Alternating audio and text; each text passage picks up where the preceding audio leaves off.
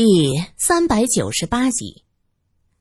这时，阿康指着前面说：“看，前面有个被封的地方，咱们可以休息一下。”大家跟着阿康往那雪壁的附近走，背包里传出一个沙哑的声音：“不要过去。”是嘎巴拉。苏三愣住：“为什么？”阿康则是回头：“哦，谁在说话？”嘎巴拉没管这么多。他继续说：“我看到了那个标志，那是神族的标志，不要过去。”原来这个背包特意为他俩开了个小小的洞，可以从里边往外看。阿康吓了一跳，哆哆嗦嗦的问：“呃，是是是，谁在说话呀？”黑斯急忙举手：“啊，是我，我。”我看到了神族的标志，呃，就在呃那。他向前后左右看看，胡乱一指，大家都不约而同向他指的那个方向看过去。哎，那儿真像个人呐！阿康嘟囔着。原来那方向的树底下立着一个细长的雪柱子。阿康摘下自己的袋子，大步向那雪柱子走过去。我倒要看看。什么神族有多大能耐？杀父之仇不共戴天，他现在一听到神族就怒火中烧。阿康，别胡来！罗隐的话说完了，阿康已经走到了那柱子前，他用力一推，柱子倒下去。啊，是个人！林小姐低低的惊呼一声，那柱子倒下去，赫然露出了一双皮靴子。那人倒在地上，上半身被雪盖得严严实实，只露出脚上穿着的齐膝靴子。那靴子是反毛皮的。看到这样的毛皮，大家的心抽紧了。这一路出行，罗隐和苏三穿的是光面的牛皮靴子，一个是保暖好清理，再一个就是为了爬山做准备。林小姐的靴子是自己用翻毛的皮子缝制的。登山前，他在当地牧民手里买了一块带毛的牛皮，自己用刀子、剪子裁制，再用牛肠子搓成线，一个晚上的功夫就做了一双靴子。现在就穿在他脚底下，看着软乎乎的，很舒服。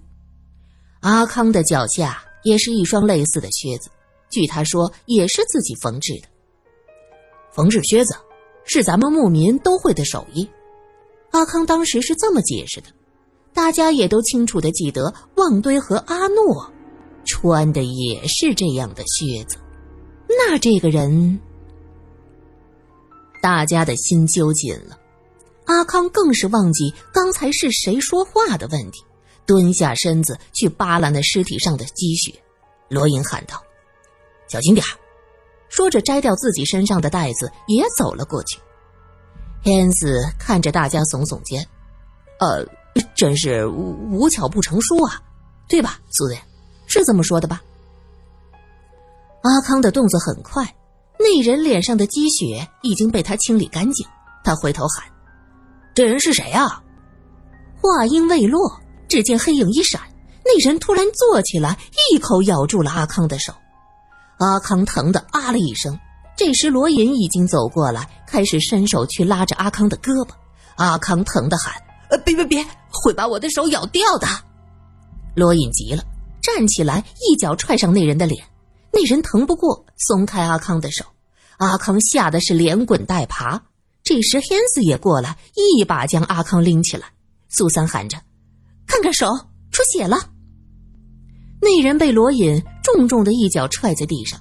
以一个怪异的姿势撑着双臂，缓缓的站起来。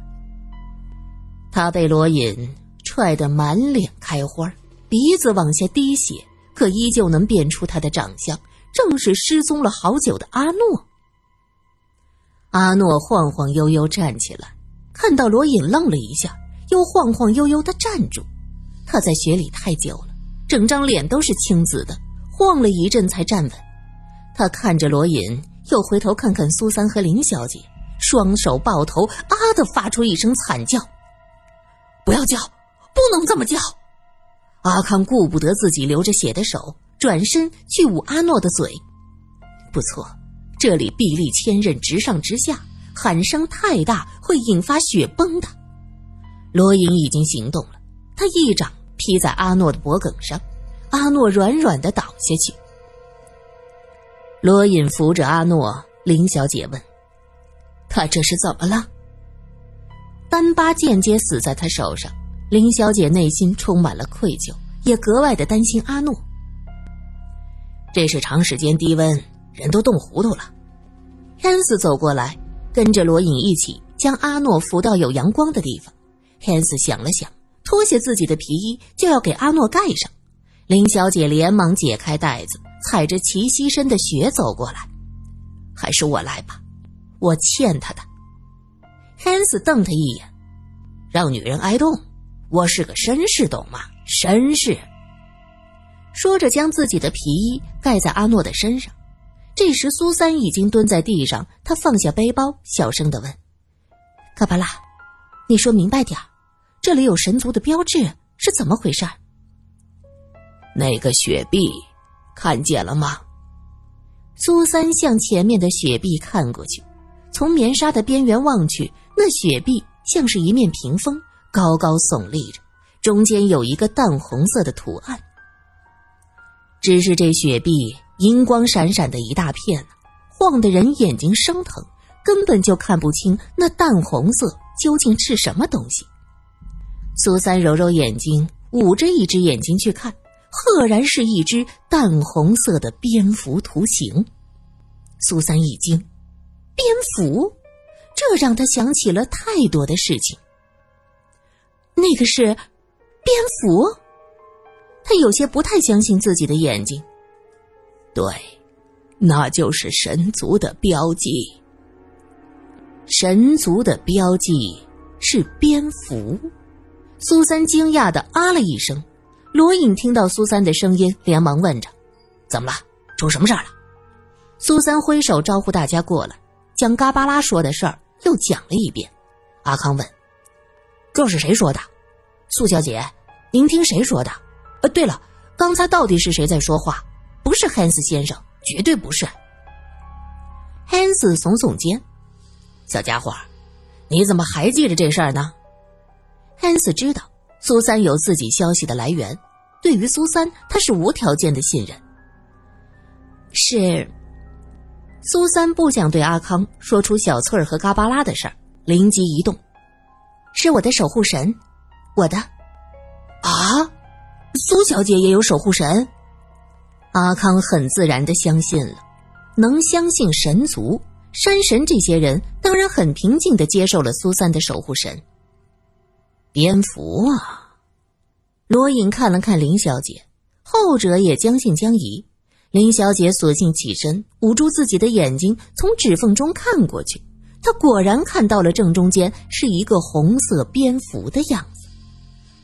林小姐吓得浑身一哆嗦，她想起那个怪异的阿福，当年那个阿福口中的神也是一个蝙蝠的形象。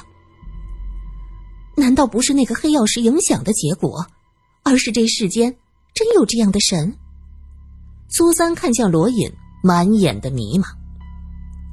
你们在说什么？什么黑曜石？呃，那个蝙蝠，哦哦，我看见了，蝙蝠就是神族的标记，那这和黑曜石有什么关系啊？汉斯丈二和尚摸不着头脑，急得直搓手。可是阿福口中的神是黑色的，纯黑色的蝙蝠，这个是红色的，在欧洲传说中，蝙蝠是吸血鬼的象征，也许代表了不灵症。可蝙蝠和蝙蝠公寓的事儿有关系吗？罗隐察觉到苏三和林小姐的紧张，尽力的分析。在中国人的传统中，蝙蝠的“蝠”和福气的“福”同音，自古以来是福气的象征。在各种织品器物上，常常能看到五只蝙蝠的图样，这代表着五福。五福临门是吉祥之兆，同时单个红色的蝙蝠更是走大运的象征啊！但是在西方，尤其是欧洲。蝙蝠则是巫婆、吸血鬼的象征。中世纪开始，有关吸血鬼的传说中，吸血鬼都住在蝙蝠乱飞的地方，蝙蝠甚至可以做吸血鬼的信使。同时，中世纪的玄学研究者认为，蝙蝠专门在鬼魂出游时飞行，散播恐怖，同时还会捕捉鬼魂食用。这比吸血鬼的使者还要可怕。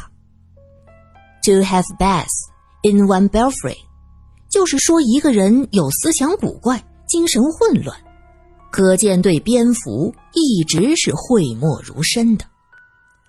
现在这里出现的这个所谓神族的标志——红色的蝙蝠，它到底是中国含义的福气，还是西方的吸血鬼、恐怖的精神错乱者呢？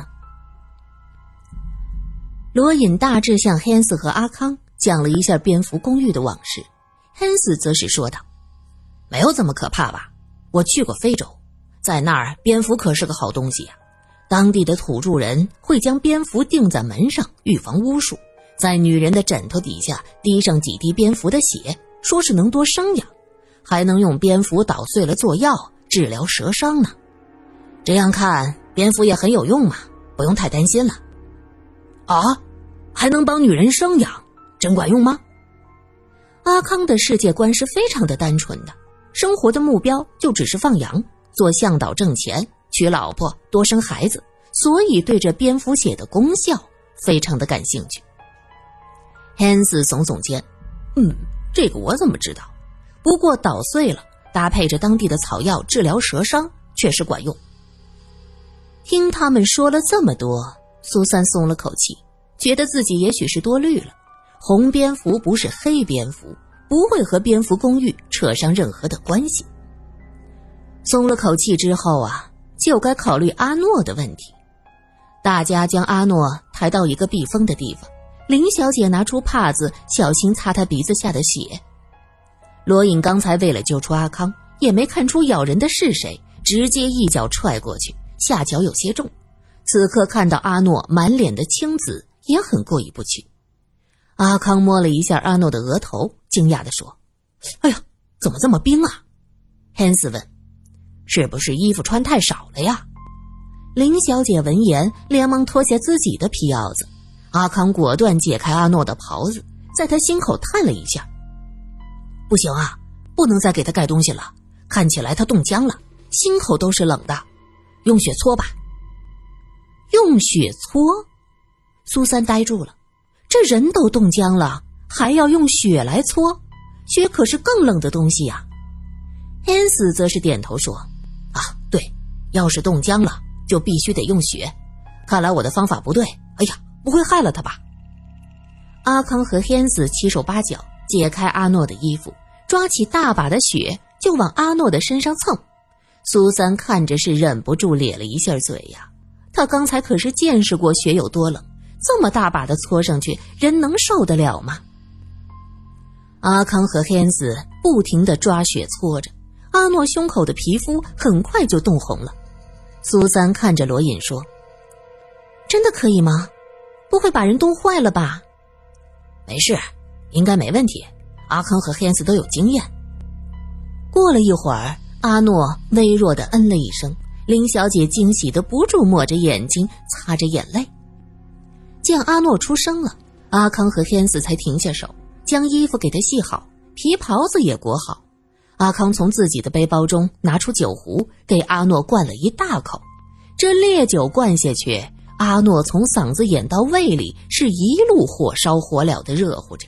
他突然挥舞着双臂说：“走开，走开，不要吸我的血，走开！”这喊声太大。吓得汉斯一把捂着他的嘴巴。阿诺还没有完全的清醒，正沉浸在自己噩梦中，思维混乱的状态，突然被人捂着嘴巴，吓得更加奋力挣扎。恩斯一个躲闪不及，被他咬了一口。恩斯啊了一声：“你是属狗的吗？”就在这时，一阵沉闷的轰鸣声从四面八方传了过来。苏三急忙看向周围。阿康则是一跃而起，直指雪碧是转身就跑。罗隐瞬间反应过来，一把扯着苏三跟上。汉斯犹豫了一下，低声道：“雪崩是雪崩。”林小姐没有犹豫，将阿诺背在背上，跟着汉斯的步子一步一步的向前走。那雪壁已经坍塌了，积雪像波涛一样汹涌而来。汉斯就在林小姐的前面，回头看了一眼，发现那积雪是越来越近。瘦弱的林小姐背着阿诺走得太慢了，她喊道：“把人给我！”林小姐满脸都是泪水，努力的摇头：“你快走，走！”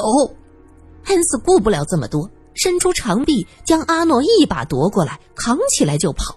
林小姐紧紧的跟着。苏三被罗隐扯着跑了很久，回头却见不到其他人，他连忙问：“汉斯呢？阿诺？林小姐呢？”顾不得了，事发突然，苏苏，我们顾不了这么多。苏三急得眼泪都掉下来。汉斯呢？汉斯被积雪埋住了吗？回过头，身后是铺天盖地的雪，眼睛上蒙着的棉纱早就不知掉到哪里去了，满眼都是刺目的血光，明晃晃的，刺得他眼睛生疼。紧接着就是一阵刺痛，苏三啊的一声，发现自己陷入了黑暗无边的黑暗。啊！我看不见了，我什么也看不见了。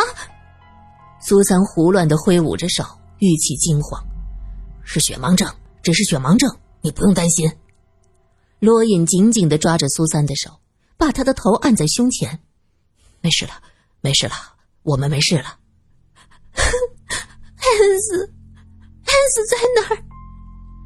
苏三的声音透出哭腔。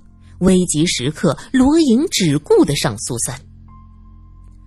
人类在大自然的面前渺小到不堪一击呀！当时那种凶险的时刻，谁也没有办法。